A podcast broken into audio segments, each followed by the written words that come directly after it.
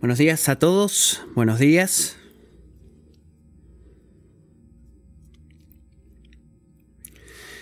Estaremos leyendo del libro de Juan, capítulo 14, versículos 1 al 14.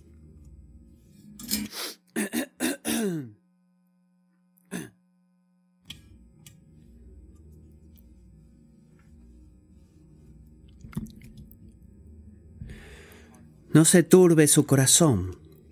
Crean en Dios, crean también en mí. En la casa de mi Padre hay muchas moradas. Si no fuera así, solo hubiera dicho, porque voy a preparar un lugar para ustedes. Y si me voy y les preparo un lugar, vendré otra vez y los tomaré a donde yo voy, para que donde yo esté, allí estén ustedes también. Y conocen el camino donde voy. Señor, si no sabemos a dónde vas, ¿cómo vamos a conocer el camino? le dijo Tomás.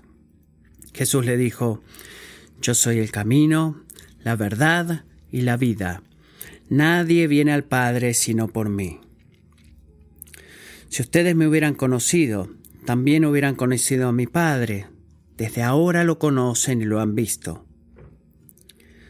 Señor, Muéstranos al Padre y nos basta, le dijo Felipe.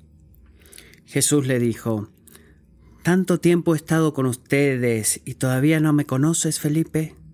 El que me ha visto a mí, ha visto al Padre. ¿Cómo dices tú, muéstranos al Padre? ¿No crees que yo estoy en el Padre y el Padre en mí? Las palabras que yo les digo, no las hablo por mi propia cuenta, sino que el Padre que mora en mí, es el que hace las obras. Créanme que yo estoy en el Padre y el Padre en mí, y si no, crean por las obras mismas. En verdad les digo, el que cree en mí, las obras que yo hago, él las hará también, y aún mayores que éstas hará, porque yo voy al Padre. Y todo lo que pidan en mi nombre, lo haré, para que el Padre sea glorificado en el Hijo. Si me piden algo en mi nombre, yo lo haré.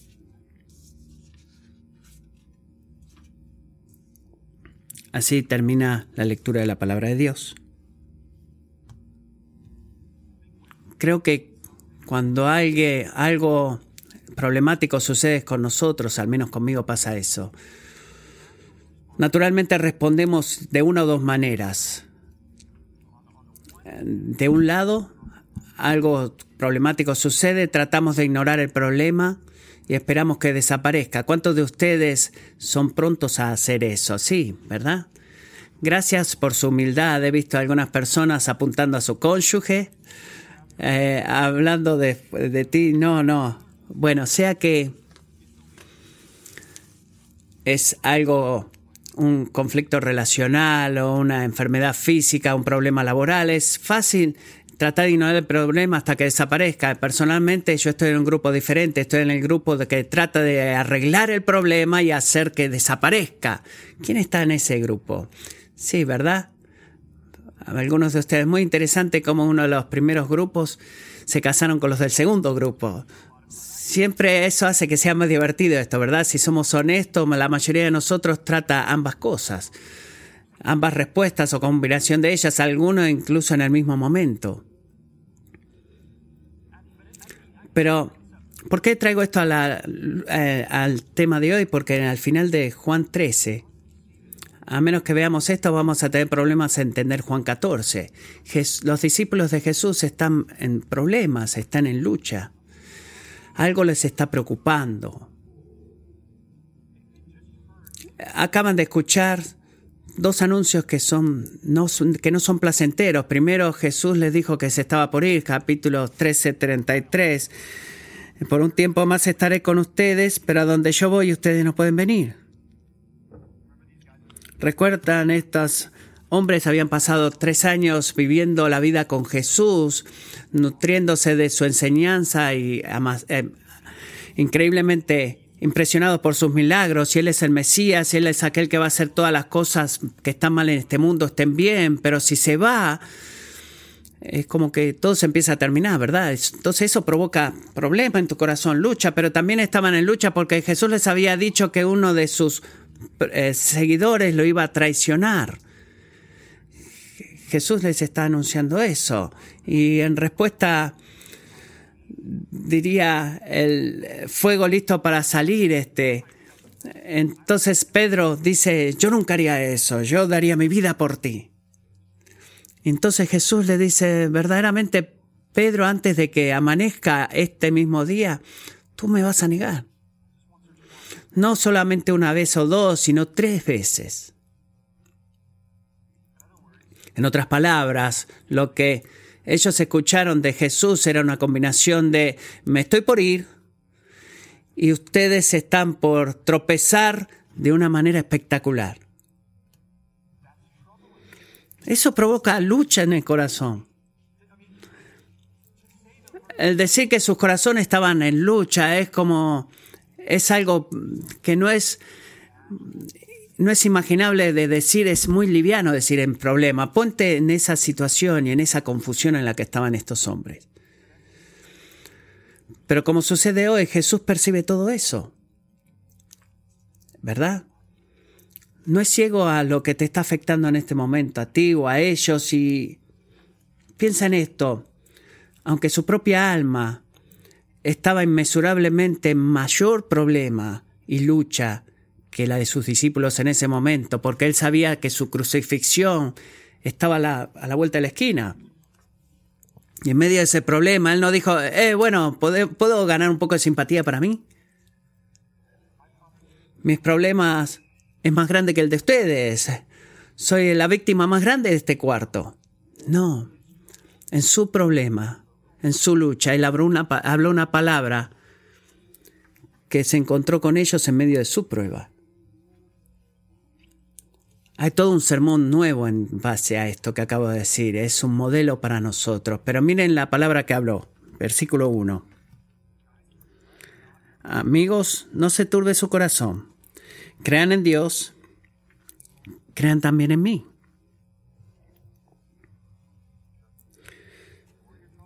Ignora tus problemas y eh, canta Hakuna Matata con Timón y Pumba. No, no les dijo eso. Eh, que cambies tu fidelidad antes que sea muy tarde. No, ¿qué es lo que dice? Él los llama a responder a su problema y su lucha de una forma totalmente diferente de las dos formas que tratamos nosotros siempre de resolver el problema. ¿Qué es lo que le dijo que se hagan?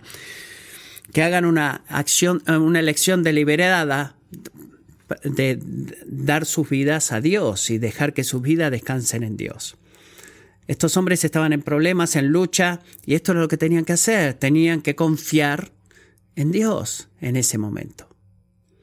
Necesitaban dar sus vidas que descansaran en Dios, no buscar por la comodidad en lo que o pretender que estás cómodo con algo que verdaderamente te provoca lucha, por qué pasa, cuánto sudará, quién lo va a hacer, quién no va a hacer más o menos. No, detente de pensar así. No, no te, preocupes por lo que es tu problema, sino que te refugies en lo que soy yo y en quién soy yo y en lo que he hecho y lo que estoy haciendo y lo que todavía no he hecho. La bendición de la fe, confianza en Jesús, es el tema de este pasaje completo. Es por eso que la palabra creer de una u otra manera aparece seis veces en 15 versículos. Es el tema fe y confianza en Jesús. Y hay un lugar en la historia de Dios, de la redención que es diferente a la de los discípulos, vivimos de este lado de la muerte, vida, muerte, resurrección de Jesús. Hablaremos más tarde de eso, pero el don que Jesús te da, por cual, o la razón por la cual Jesús te da que debemos hoy confiar en Él es exactamente la misma que le dio a sus discípulos en ese día. Jesús nunca, nunca dijo a nadie, solo confía en mí aunque deberíamos hacerlo, ¿verdad? Sino que Él siempre nos da razones firmes y contundentes de por qué debemos confiar en Él. Y es lo que Él está haciendo en este pasaje. fijémonos varias de ellas. ¿Por qué deberíamos creer en Jesús en lugar de luchar? Bueno, la primera es porque la fe en Jesús nos permite estar con Dios. nos permite estar con Dios. Los discípulos pensaron que su partida iba a ser para su desventaja, por eso tenían lucha, pero versículos 2 y 3 Jesús le dice, por el contrario, amigos, no los estoy abandonando, voy a, crear una manera de poder proveer para ustedes, para preparar un lugar para ustedes. ¿Qué tipo de lugar? ¿Qué es lo que dice? Mira versículo 2, un lugar en la casa de mi Padre. Un lugar de habitación con Dios el Padre en los cielos. Tú sabes que tú podrías resumir esto, la historia, toda esta historia de la Biblia, como una relación de Dios que buscando relación con su pueblo, o, la búsqueda de Dios de tener una relación con tus hijos. ¿Cuál es la historia de la Biblia? Dios busca una relación con su pueblo. Génesis, mira, Génesis comienza con qué? Un monte, un santuario. Edén, el pueblo de Dios en, viviendo con Dios. ¿Y dónde se terminó la relación? en, el monte de la Nueva Jerusalén, otro santuario. El pueblo de Dios en el lugar de habitación de Dios y entre esos, esas puntas, de todo en el medio, es nuestra decisión de tratar de correr y la fidelidad de Dios de traernos de vuelta. Esa es la historia. Así que, ¿por qué la espera en el medio? ¿Qué es esto? Voy a preparar un lugar para ustedes. Está Jesús en el medio eh, de un, del proyecto de remodelación más grande de la historia. Es que el cielo está bajo construcción de alguna manera o está en construcción de alguna manera. No, el Dios que creó el mundo y todo lo que hay en él no tiene, no espera los camiones con los materiales de construcción. No, porque el ir del que habla este versículo y la preparación no son dos acciones separadas, amigos. Están conectadas. Jesús prepara un lugar de habitación para nosotros al ir. ¿Ir a dónde? Ir a la cruz.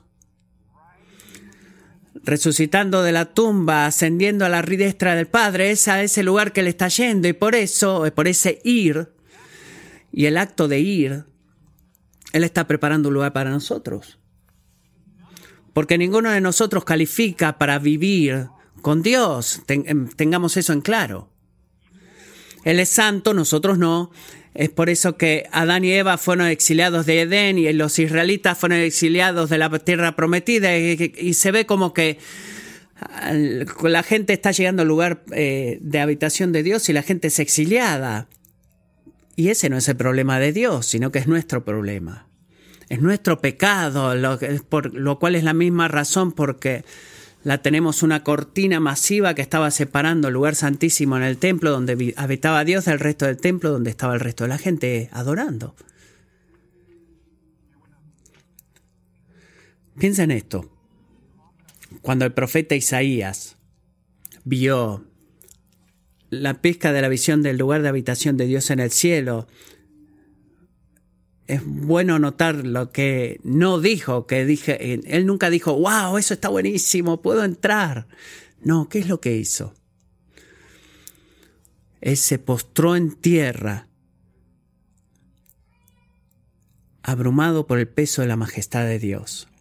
Él no entró, él simplemente vio el lugar de habitación de Dios y las fibras de su cuerpo comenzaron a desmoronarse. Ese es un problema. Así que quiso el Padre acerca de eso. Gálatas 4:4 dice así, pero cuando vino la plenitud del tiempo, Dios envió, envió a su Hijo, nacido de mujer, nacido bajo la ley, a fin de que redimiera a los que estaban bajo la ley, ¿para qué? Para que recibiéramos la adopción de hijos. Viviendo, muriendo y resucitando, Jesús hizo qué?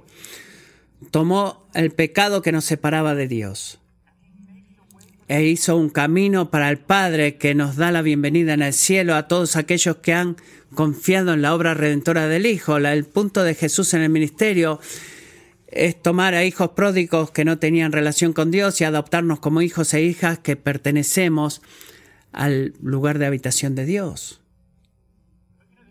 Pero sabes qué? Los discípulos, a menudo lentos en poder adaptarse al programa, como nosotros, ellos pensaban que Jesús los estaba abandonando y que nunca más iban a poder vivir con Él.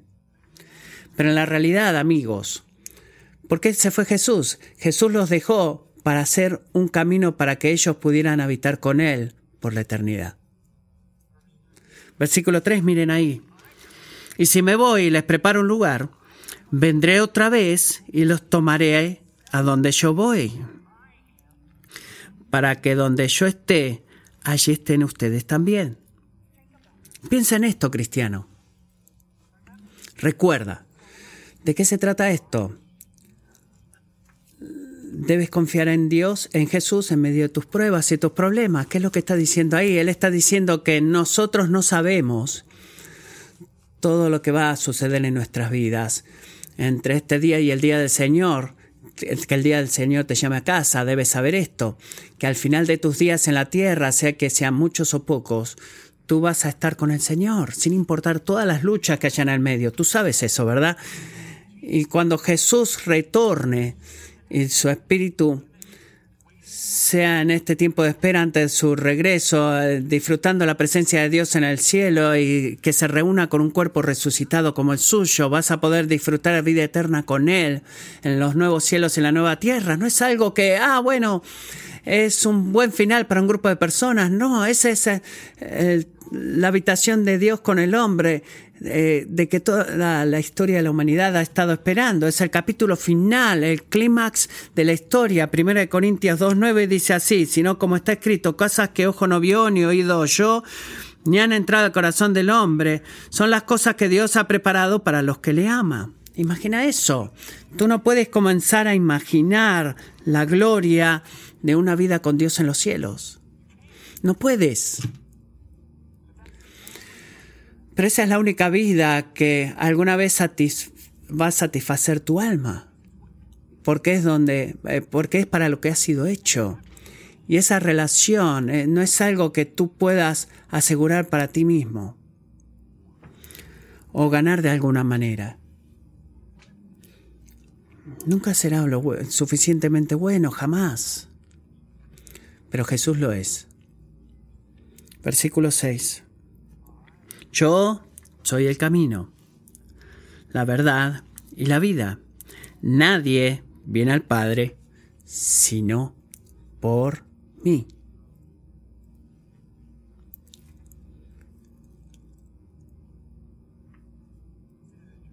¿No es interesante cómo, qué tan exclusivo es esto y que no por definición es no ser amado, sino que es un, una declaración muy exclusiva. Nadie viene al Padre, nadie puede vivir con Dios a menos que sea a través de mí. Esa es la palabra más amorosa que él pudiera decir. Noten que Jesús no está diciendo que él conoce el camino a Dios.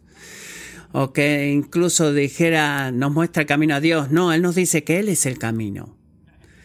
Y como el Hijo de Dios encarnado, la porción de Jesucristo, la persona de Jesucristo, perdón, es el único mediador entre Dios y el hombre. No hay otra forma, no hay otro camino, no hay otro puente, no hay otra forma de poder cruzar la gran división que nuestro pecado crea entre nosotros y el Dios Santo.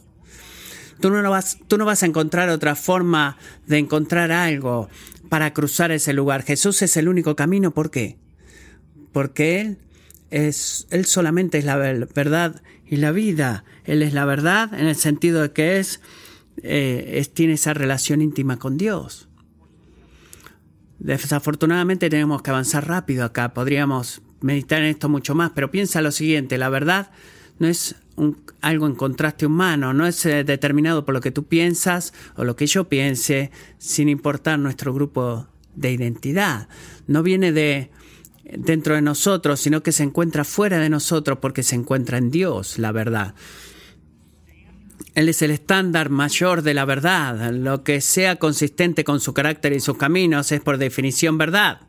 Lo que sea que habla una mentira o de, o niega su verdad y su carácter, en definición es falso. Así que, en otras palabras, la verdad no es una idea o un principio para el cual Dios eh, se alinea, sino que es una persona porque es Dios.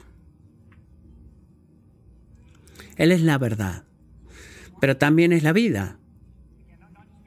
No, no porque tiene vida y tengo vida en mi bolsillo para dar. Eh, mire, sí está la vida, no. Él es la fuente de vida. Él es el Dios que autoexiste, que ha creado todas las, las cosas y sostiene todas las cosas. Así que en esta vida, amigos, cualquier gozo que tú estés probando y los buenos dones que Dios nos dé en este mundo, nota esto, son simplemente ecos y reflexión de la gran este, gozo que vamos a tener que, que se encuentra en Jesús y la relación en Dios es posible solamente a través de Él, es la vida, la vida en Dios, la vida con Dios. Eso es Jesús que recibimos a través de la fe en su nombre, Él es la verdad y la vida. Piensa en todas estas cosas conectadas. Jesús nos muestra lo que es necesario para habitar y vivir con Dios, porque Él es la verdad. Y Jesús nos da lo que es necesario para vivir con Dios, porque Él es la verdad. Eh, eh, eh, perdón, la vida, Él es la verdad y la vida, y debido porque Él es la verdad y la vida, es el camino. Así que, sé honesto y pregúntate esta, pregunta, hazte esta pregunta, ¿cómo tú evalúas tu, tu relación con Dios? ¿Qué criterio usas? para poder afirmar cómo estás con Dios. ¿Cómo llegas a eso? ¿Dónde, ganas tu confianza de que Dios está contigo o, que está por ti o que un día verás su rostro y que si mueras estará con él en el cielo. ¿De dónde obtienes tu confianza para eso? Si tú miras de cualquier manera en tus obras o en la evaluación de la gente acerca de ti, no estás mirando a Jesús, amigo. Tú no puedes hacer estas cosas al mismo tiempo. Jesús es digno de tu confianza porque la fe en él, en él solamente nos permite estar con Dios. Es la primera razón y es una buena razón para confiar en Él. Esta es la segunda razón. La fe en Jesús nos permite conocer a Dios. No solamente nos permite estar con Él, sino que nos permite conocerle. Piensa en esto. ¿Alguna vez has escuchado a alguien decir, escuché esto muchas veces? Quizás has pensado en esto. Creo que todas las religiones en el mundo están posiblemente alcanzando ese lugar, están buscando algo o a alguien que ninguno de nosotros verdaderamente entendemos. Así que quizás hay un Dios ahí afuera, quizás no. Creo que si está ahí, algún día lo descubriré o me enteraré a ver cómo funciona y cómo va todo esto. Bueno, en un lado, por un lado, la incertidumbre en eso suena razonable, ¿verdad? Este, eh, te doy la razón en eso, es razonable. Estamos lidiando con otros eh, conceptos de, e ideas de personas diferentes acerca de Dios. ¿Por qué nosotros no podríamos prevalecer la idea de una persona sobre la de otra? Entiendo eso. Y, y te doy la razón en eso, pero hay un problema con esa manera de pensar. ¿Qué tal si, considera esto, qué tal si no estamos simplemente lidiando con gente, eh, en, gente extraña en lugares extraños, en tiempos extraños, y lo que piensan de Dios? ¿Qué tal si en realidad estamos lidiando con un Dios que se ha dado a conocer a nosotros? Y no solamente de una forma así discreta, sino que muy públicamente e históricamente de una forma visible. Esa es la esencia del cristianismo, amigos.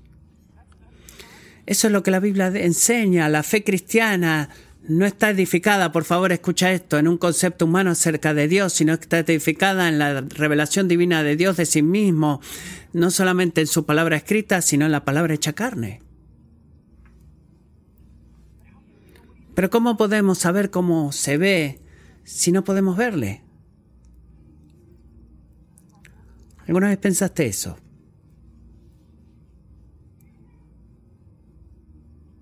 Bueno, amigo, amiga, lo hemos visto. Lo hemos visto. Porque Él vino a la tierra como hombre y vivió entre nosotros. Mira versículo 9. Este es el punto de Jesús acá. Aquel que me ha visto, ha visto al Padre. El saber al Hijo de, Dios, para poder ver al Hijo de Dios es, y el verlo es conocer a Dios el Padre. Eso es verdad porque el Hijo se parece al Padre de alguna manera, como mi, mi, mi voz se parece a mí eh, de afuera. No, mira, la razón en el versículo 10 se encuentra acá. ¿Por qué es que ver al Hijo es ver al Padre? Mira versículo 10. Es porque yo estoy en el Padre y el Padre en mí.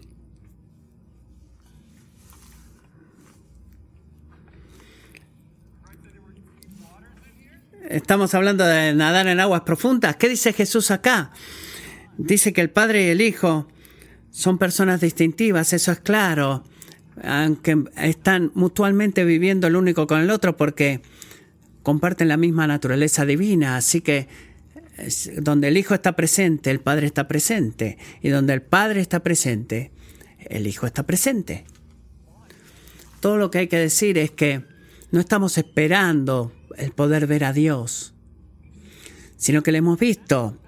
Eh, un hombre como Felipe lo pudo ver, versículo 8, con sus propios ojos escribió de eso. Y no solamente es un sueño que tuvo, sino que por tres años de manera pública. Y acá es la cosa que atemoriza, después de casi tres años de ver físicamente a Jesús, imagínate eso, tres años viendo físicamente al Hijo de Dios. Felipe no pudo reconocer a Jesús por quien verdaderamente es. ¿Qué es lo que dice el Señor? Señor, muéstranos al Padre y es suficiente para nosotros. En la luz de que, de que Jesús no ha revelado la gloria del Padre para ellos, cuando en realidad que era verdad, que la gloria de Dios el Padre estaba literalmente parado delante de él. Tres años. ¿Por qué creemos en nuestro orgullo que simplemente si vemos a Jesús todas nuestras dudas desaparecerán? ¿Tú crees eso? Felipe no lo vio. Felipe no reconoció al Señor por todo lo que él era. ¿Por qué? ¿Por qué no lo hizo? Bueno, escucha cuidadosamente, amigo. Es debido a esto que el mayor obstáculo para conocer a Dios no es A, una falla de parte de Dios de darse a conocer, o B, una falta de habilidad de nuestra parte para percibirlo con, con nuestros ojos este, físicos. Entonces, ¿cuál es el problema? El problema para Felipe y cada hombre y mujer en este mundo es que existía una ceguera espiritual hacia la gloria de Dios. Eh, debido a la naturaleza pecaminosa que tenemos, somos ciegos para su gloria. Somos ciegos de ver su gloria, en lo que significa que la encarnación era necesaria, pero insuficiente para que nosotros conociéramos a Dios. ¿Qué más se necesitaba? Bueno, Jesús tenía que ir hasta la cruz y morir por pecadores como nosotros. ¿Para qué? Para que nuestra culpa fuera pueda ser perdonada, nuestra ceguera espiritual sanada y ser sanados también por el, por el poder del Espíritu Santo para poder ver a Jesús, deleitarnos y gozarnos por quien es Él. La encarnación no es suficiente, Él tiene que ir a la cruz para poder hacer eso. Necesitamos, en otras palabras, si nuestra fe va a crecer, necesitamos más que la apariencia divina de Dios. Necesitamos la intervención divina de Dios, necesitamos operación divina en nuestros corazones, necesitamos que Dios reemplace nuestra incredulidad por el don de la fe, por la fe que percibe a Jesús por quien verdaderamente es y que confiemos de acuerdo a eso. La fe en Jesús. Este es el punto del Señor de tantas maneras. No es lo que queremos ser. ¿Sabes? ¿Tú crees esto acerca de Jesús? bueno, yo creo esto otro de Jesús, eh, lo que funcione para ti, todos creemos en Jesús, así que está todo bien. No, no, no es así. Si tú tratas eso, vas a terminar creyendo en un Jesús que la eh, hora final se verá mucho como tú. Y ese es el problema. La fe en Jesús es un artículo genuino al grado, escucha esto, de que creemos lo que Jesús nos ha dicho acerca de sí mismo. Y llamamos eso de acuerdo a eso. Mira versículo 12. La fe no está en la persona, sino en el contenido de esa persona. Versículo 12. Crean que yo estoy en el Madre. Crean en mí, perdón. Solamente crean, no. Crean que yo estoy en el Padre y el Padre en mí. Y si no, crean eh, que, crean que cuando yo hablo, el Padre habla, que cuando yo trabajo, el Padre trabaja. Conocerme a mí es conocerle a Él. Y si no escuchas sus palabras o ves sus obras en mí, debes conocerme y creerme por quien verdaderamente soy. Porque Jesús no está, no está en un concepto religioso al cual debemos adaptarnos, sino que es el Señor en el cual confiamos y obedecemos, porque en Él y solamente en Él, el Dios con el cual tenemos que lidiar y al cual eh, somos eh, culpables, se ha hecho visible a sí mismo. El poder ver a Jesús nos permite conocer a Dios. Final. Finalmente, la fe en Jesús nos permite participar en la obra de Dios. Recuerda el contexto, todo esto es ¿por qué? Porque estábamos en lucha con nuestras pruebas y no estés en lucha. Cree en Jesús, confía en Jesús, ok Señor, ¿por qué? Ayúdame, ayúdame a saber por qué. Bueno, porque Jesús nos permite estar con Dios. En medio de nuestra lucha, Jesús nos permite conocer a Dios en nuestra prueba. Y Jesús nos permite participar en la obra de Dios, incluso en nuestras pruebas o problemas. Mira versículo 12. En verdad les digo, el que cree en mí, las obras que yo hago, Él las hará. Él las hará también, perdón. ¿Qué es lo que Él está diciendo acá? Simplemente que como el Padre ordenó una obra para que se cumpliere su, su, obra a través del Hijo, también el Padre ordenará y cumplirá su obra a través de nosotros como su pueblo. Eso es lo que está diciendo. El reino de Dios eh, que Cristo ha inaugurado y anunciamos en la victoria sobre el pecado y la muerte que Cristo cumplió. Eh, lo desplegamos. Efesios 2.10 dice por qué. Porque somos hechura suya, creados en Cristo Jesús para hacer buenas obras, las cuales Dios preparó de antemano para que anduviéramos en ellas. Piensa en esto, cristiano. Si tú estás dispuesto a confiar en Jesús y seguirle, Tú te levantarás cada día de la mañana con el privilegio distintivo de poder participar en la mismísima obra de Dios. Bueno, pero no, no me siento con ganas de levantarme hoy. Entiendo eso, ¿verdad? Eh, la depresión es algo real.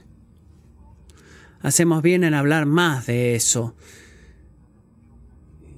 Y otra, es otra enfermedad mental real dentro de la iglesia. Pero si tú quieres una razón para levantarte en la mañana, recuerda, si eres cristiano, Dios tiene una buena, un buen trabajo para que hagas en este día. Su obra para ti en este día. Nunca de sus días son eh, sin fin o sin, sin propósito. Así que como Dios se preocupó por la gente a través de Jesús, se preocupará por ti y no te va a desamparar, no te va a dejar ahí a un costado, sino que va a trabajar a través de ti, en tus amigos, en tus vecinos, en tus hermanos en tus hijos, pero esa, eso no va a suceder automáticamente. Mira de vuelta las palabras de Jesús, versículo 12. El que cree en mí, las obras que yo hago, las hará también. La fe en movimiento es necesaria si eso va a suceder. ¿Cómo funciona eso? Bueno, al riesgo de de hundirnos inclusive a mí mismo, diría que naturalmente somos devotos, o eh, de nuestro tiempo, energía, recursos acá en América para este propósito, hacer nuestras vidas tan cómoda, conveniente y segura como sea posible. No te voy a pedir que levante tu mano, pero nótalo en tu mente. Esa es nuestra misión. Esa es nuestra meta. Y tal vez a, veces sos bautizado y eres un buen mayordomo, pero tratamos de tomar todo lo que Dios nos da y buscamos siempre nuestra comodidad, conveniencia y seguridad, hasta, alabado sea Dios, nos encontramos con Jesús, por quien verdaderamente es, y comenzamos a darnos cuenta, bueno, eh, he encontrado conveniencia y seguridad y confort, pero la he buscado por mucho tiempo, pero eso se encuentra solamente en Él y Él es nuestra esperanza nuestro, eh, por el futuro y empezamos a cambiar esa visión y esos pensamientos que teníamos hacia Jesús y descubrimos una nueva libertad que se encuentra solamente en nuestro Maestro. Una libertad para qué? De detenernos de de dar vueltas y buscar nuestra autosatisfacción y empezar a servir al Señor.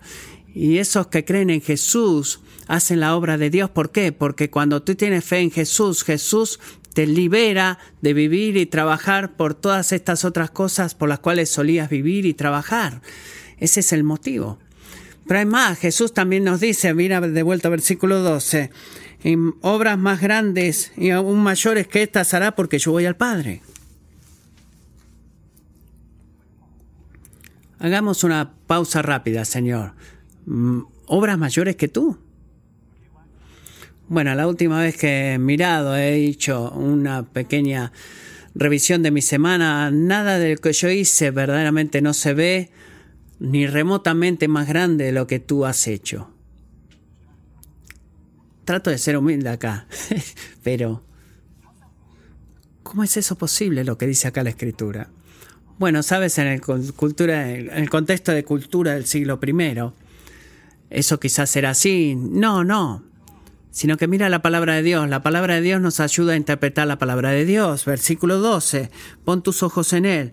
La clave acá es la última frase, porque yo voy al Padre. ¿Qué quiere decir Jesús con eso? Porque yo voy al Padre, porque estoy por morir en la cruz, resucitar de la tumba, ascender a los cielos y desde ahí derramar mi Espíritu Santo para llenarlos a todos ustedes en un nuevo pacto, porque yo me voy. En otras palabras, nuestras obras como creyentes son más grandes porque vivimos en este lado de la obra de Cristo en la cruz, lo cual todavía no había sucedido en Juan 14, 12. Así que nuestras obras como creyentes son más grandes de lo que Jesús hizo hasta este punto en su ministerio en dos sentidos. Primero, son mayores porque despliegan la gloria real de Jesús. Una gloria más grande. Desde el nacimiento de Jesús demostró el poder y, la majestad de Dios, sí, sí, positivamente. El ministerio de Jesús revela el poder y la gloria de Dios, sí, pero escuchen, nada revela la sabiduría, el poder y la gloria de Dios que la cruz de Jesucristo, donde Él venció el poder del pecado y la muerte y debido a esa victoria, es debido a ese triunfo. el mundo incluso puede entrar a la palabra de Dios y esa victoria, ese triunfo que hacen su, su, obra más grande y es ese fruto y ese fruto que somos nosotros lo que hace que su gloria se manifieste más grandemente. Segundo, nuestras obras son más grandes en el sentido de que toman lugar en una escala mayor. En el ministerio de Jesús hasta que Juan 14 eh, estaba confinado básicamente, no quiero decir esto despectivamente, pero a un pequeño rincón de Palestina. Pero ¿qué sucede hoy? ¿Qué sucede hoy con la iglesia? Hombres y mujeres de cada lengua, tribu y nación son embajadores y con el poder del Espíritu Santo para proclamar las buenas noticias del Evangelio en cada rincón de la tierra. Bueno, más hombres y mujeres fueron alcanzados que postraron sus rodillas a Jesús y cantando al Cordero que había sido inmolado para que la obra global de conversión, de discipulado que Jesús ha cumplido a través de la iglesia en el presente es mucho más grande de lo que él pudo cumplir hasta ese punto en su ministerio, su propio ministerio público. Es toda su obra. En última instancia, la comparación acá no es entre Jesús hizo esto y yo voy a hacer lo otro. No, es entre la obra que Jesús hizo en ese momento y la obra más grande que Él está haciendo a través de nosotros ahora. Así que, ¿cuáles son estas buenas obras de las cuales Él está hablando? Bueno, todo lo que el Espíritu nos da para ser como seguidores de Cristo. Para versículo 13, miren ahí. Jesús, Jesús eh, exalta lo que es más poderoso entre nosotros, sin dudarlo. Dice, todo lo que pidan en mi nombre, lo haré. ¿Qué quiere decir eso? Bueno, es la obra de la oración. ¿Te has dado cuenta de eso?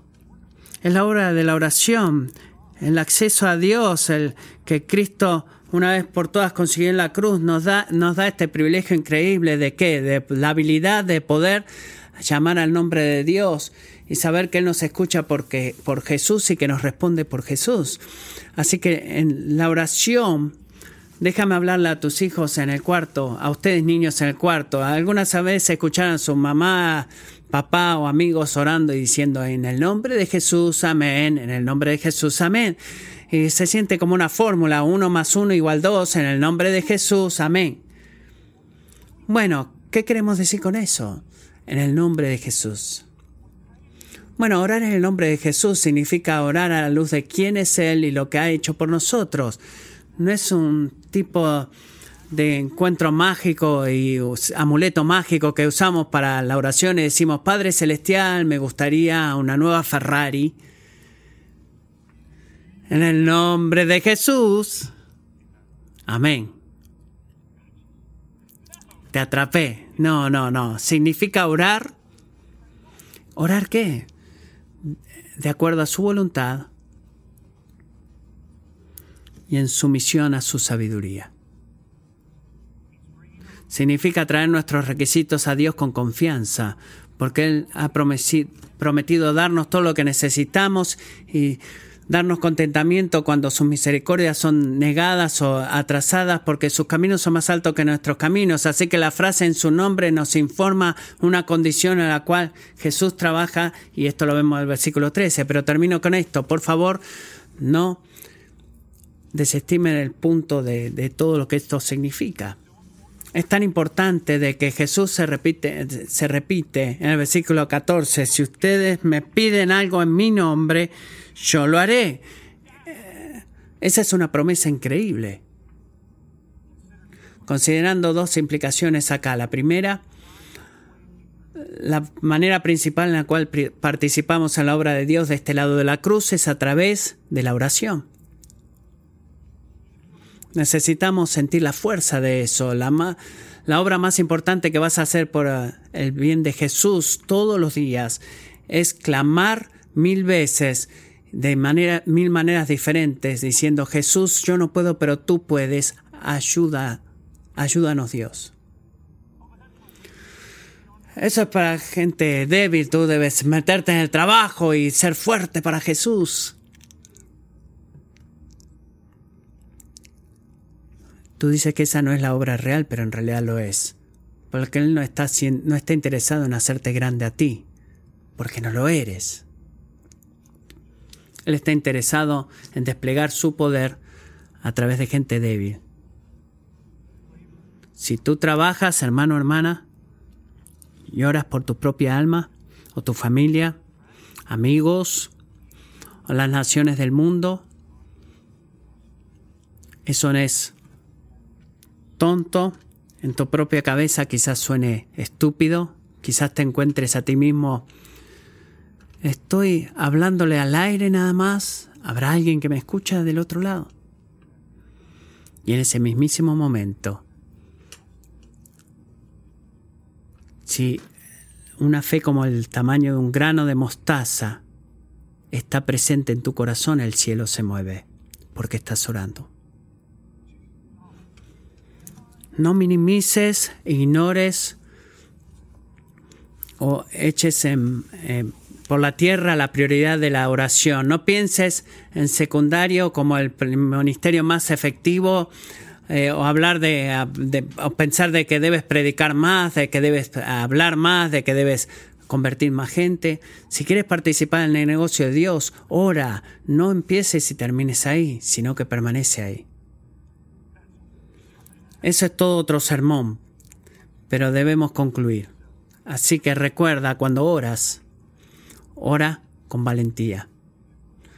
Porque lo que sea que dice el versículo 13 y todo en el versículo 14 nos está hablando de un Señor que nos ha mandado en cómo lidio con las preguntas de las respuestas no contestadas, las oraciones no contestadas, cómo podemos lidiar con eso. Bueno, hay muchos lugares en la palabra, pero el punto acá no es para hablar ahora, el punto acá es que servimos a un rey resucitado que fue fiel en escuchar las oraciones de su pueblo y ansioso en responder y actuar en respuesta a esas oraciones. ¿Por qué no vamos a persistir en clamar a su nombre? No seamos un pueblo que no que no lo hace porque no oramos, traigamos grandes requisitos a un gran Dios y perseveremos, perseveremos eh, siguiendo pidiendo y pidiendo una y otra vez, una y otra vez. La fe nos permite participar en la obra de Dios.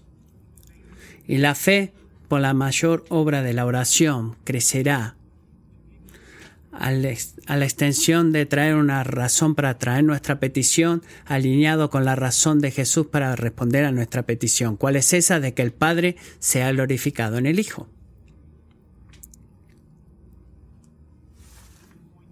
En este punto en la historia es un gran tiempo para los discípulos para aprender a caminar por fe y no por vista.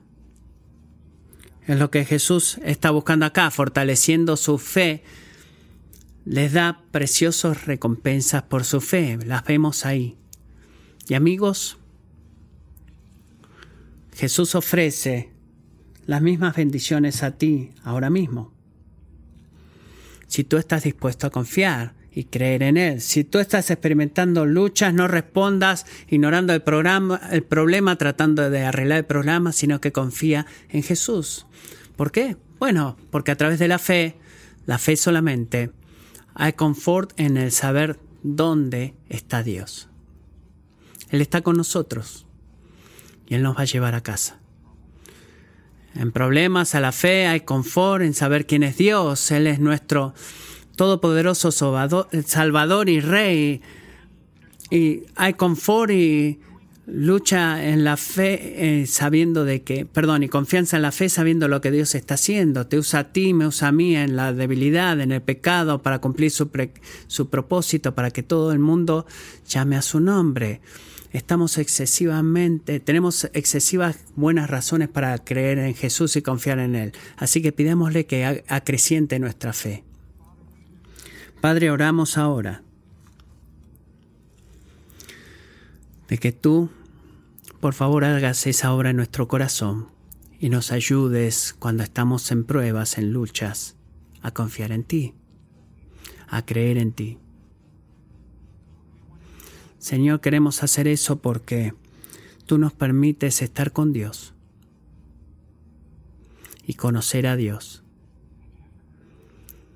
Y tenemos este privilegio loco de poder participar en la obra de Dios. Gracias por eso Jesús.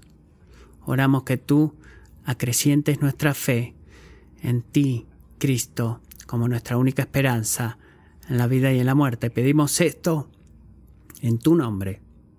Amén.